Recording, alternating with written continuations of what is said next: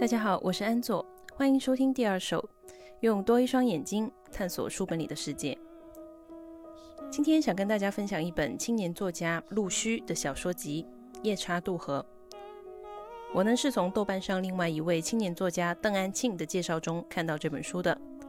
他一开始吸引我的原因，是因为作者陆虚不仅是我的同龄人，还是我的同乡。当代简体中文世界里，广东籍贯的写作者我几乎都不认识，也没有看过他们的相关的作品，所以呢，我对这本小说集有了好奇心。这本集子的第一篇《夜叉渡河》就给我留下了很不错的印象，因为里面关于暴雨、榕树和核心洲的描写让我很有亲切感，但是呢又有点陌生，因为在小说里面常见的都是冬天的雪。春天的花，夏天的绿意，秋天的萧瑟。但是这些书本里面的风景，我几乎都是在长大以后去美国纽约州或者英国爱丁堡这些地方留学的时候，才真正体会到，呃，这些景致和四季的变换。而我自己的家乡虽说四季常青，但是呢，气候其实并不宜人。春季潮湿，夏季闷热，冬季湿冷，而秋季。短暂到几乎不存在。冬天没有雪，春天也不见有多少花。暴雨和台风的天气倒是频繁造访夏秋季节。我的童年记忆里印象深刻的动植物是味道浓烈的桉树和气根低垂的榕树，还有笔直高耸的棕榈和木棉。当然了，少不了的就是按照一些北方人的标准来说，体积大得吓人的昆虫。蟑螂、壁虎自不必说，若住在山边。还常有蜜蜂、飞蛾造访家中，而这本小说集不只是夜叉渡河这一篇，还有很多篇里面其实都涉及到了对这些在我自己的生活中频繁出现的元素的描写，而作者在描写他们时，又不并不仅仅是把他们当做一些景物来描写，他还常常在这些自然景观和鸟兽虫鱼上寄托某种象征意义。这就来到我推荐这本小说集的第二个原因：对自然景观的符号化。这一点呢，在作者本人刊登于豆瓣网上的作者自述里面也有提到。在他的小说里，河流、风雨、蜜蜂、牛等等都有一定的象征意义。看似牛头不搭马嘴的东西，其实呢，扮演着推动故事情节的角色，是人物心理状态的表征。这样写，一方面让故事充满了神秘感，甚至是像有些评论里面说的那样，显得鬼气森森的，仿佛万物皆有灵；另一方面呢，也容易让读者觉得，呃，小说的故事本身写的比较意识流。如果不仔细琢磨这些象征意义，有可能读者会觉得读着读着有点莫名其妙。我呢，自认为是相较于大众平均接受度来讲。比较能够适应这种写法的，而且呢，有很多意象其实是我本人就非常熟悉的，在日常生活中也常看见的场景。所以呢，我觉得我对这种作为符号出现的自然景观和鸟兽虫鱼，联想和想象起来会比较容易，也比较能够感知作者运用这些意象他想要表达的感觉。所以，就我个人来说，嗯，这本小说集我的阅读体验还是相当不错的。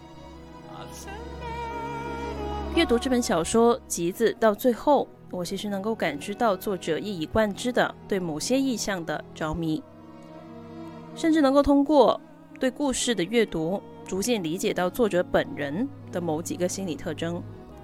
我猜想，这种或许并非自觉的个人心理展露。可能也跟作者的符号式写作有关系，因为通过符号表达某些事物的这种动作本身，相较于直接描写故事，有时候呢更能解释一个人的心理动态和意识偏向。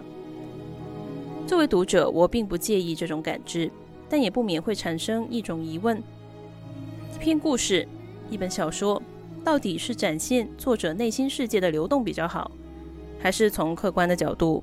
去解构和阐释外部世界比较好呢？同样都是故事，有些作品显得幽深，有些作品显得恢宏，应该呢并无好坏之分，只是侧重不同罢了。站在读者的视角，管它怎么好看就行。但站在另一个视角，结合我最近看的伊娃·伊鲁兹的另外一本著作《The End of Love》里面提到的一些要点，我想到的其实是现当代思潮里面对人自我的强调所导致的一些新的问题。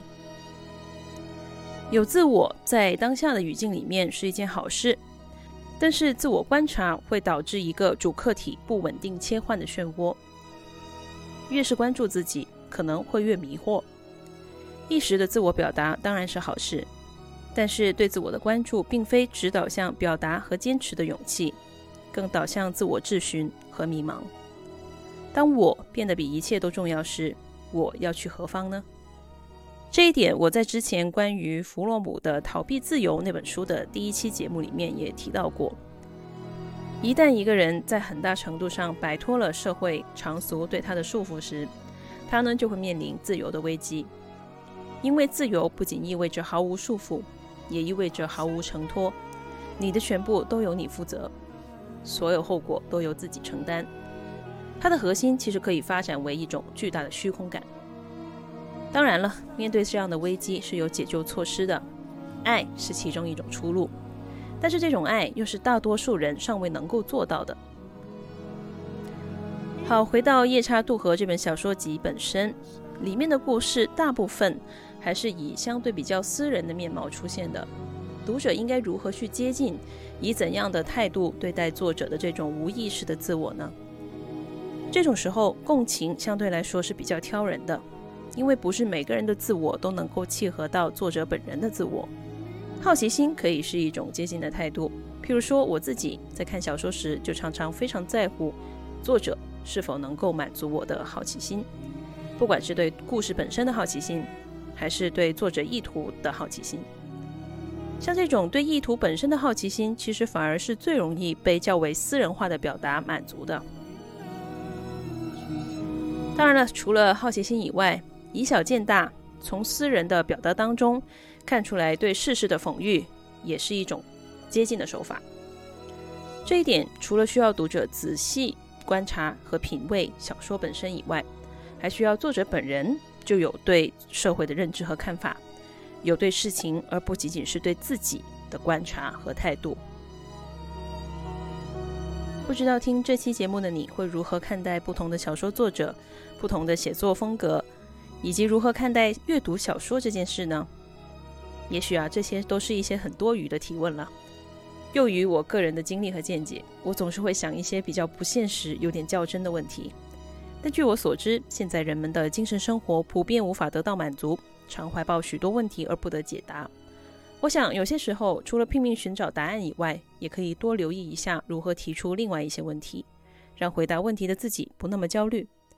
多一点固定场景以外的非现实想法非主流问题至少对心理健康来说大概不全是坏事。好今天的节目就到这里希望大家喜欢我们下次再见。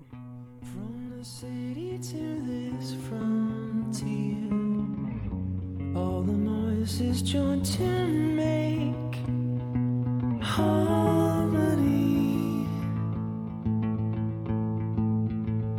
I was stranded on an island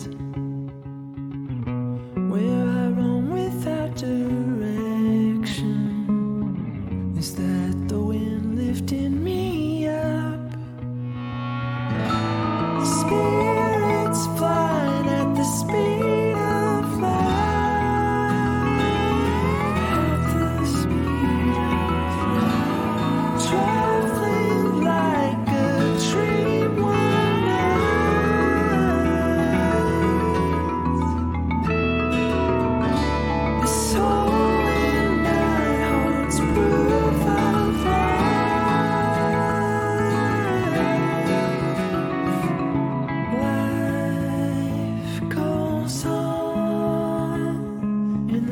people sing their song.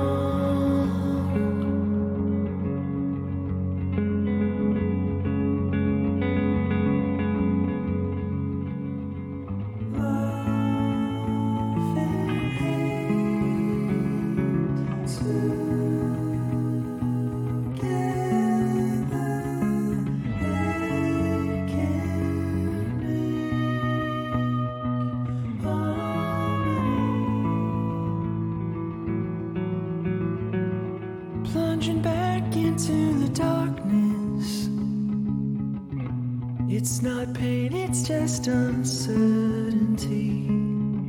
I know my heart's missing her piece, but it's still.